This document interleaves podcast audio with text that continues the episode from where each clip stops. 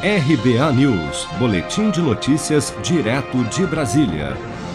Como a devolução do auxílio emergencial pago a contribuintes que tiveram rendimentos tributáveis acima de R$ 22.847,76 no ano passado foi obrigatória na declaração do imposto de renda deste ano, a Receita Federal informou na última sexta-feira que já recebeu mais de 363 mil devoluções do benefício pago indevidamente totalizando quase 1 bilhão e 100 milhões de reais.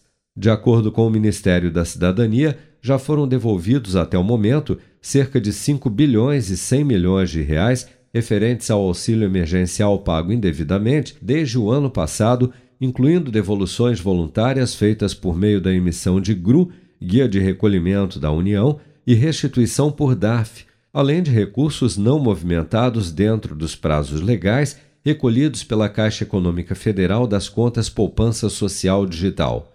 Segundo o relatório do Tribunal de Contas da União, quase 55 bilhões de reais foram pagos indevidamente no auxílio emergencial desde 2020. E entre os beneficiários que sacaram o auxílio e não cumpriam os critérios de elegibilidade estão, por exemplo, servidores públicos civis e militares e ainda beneficiários da Previdência Social.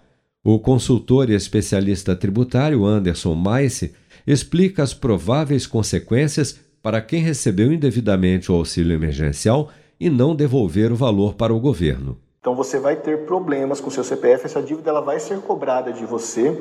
Quanto mais você demora para fazer a devolução, o pagamento da dívida, essa dívida ela vai aumentando, ela vai acumulando ali juros e multas, ela vai virando uma bola de neve. Então você vai precisar regularizá-la o quanto antes ela vai certamente criar problemas com seu CPF, junto com suas contas bancárias, não vai sair mais certidão negativa.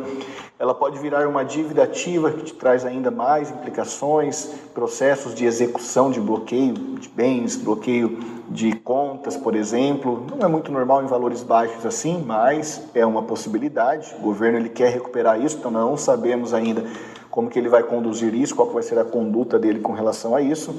É, e pode também incluir seu CPF no CADIM, que é um banco de dados que você fica totalmente ali impossibilitado de adquirir qualquer tipo de crédito com qualquer tipo de instituição financeira.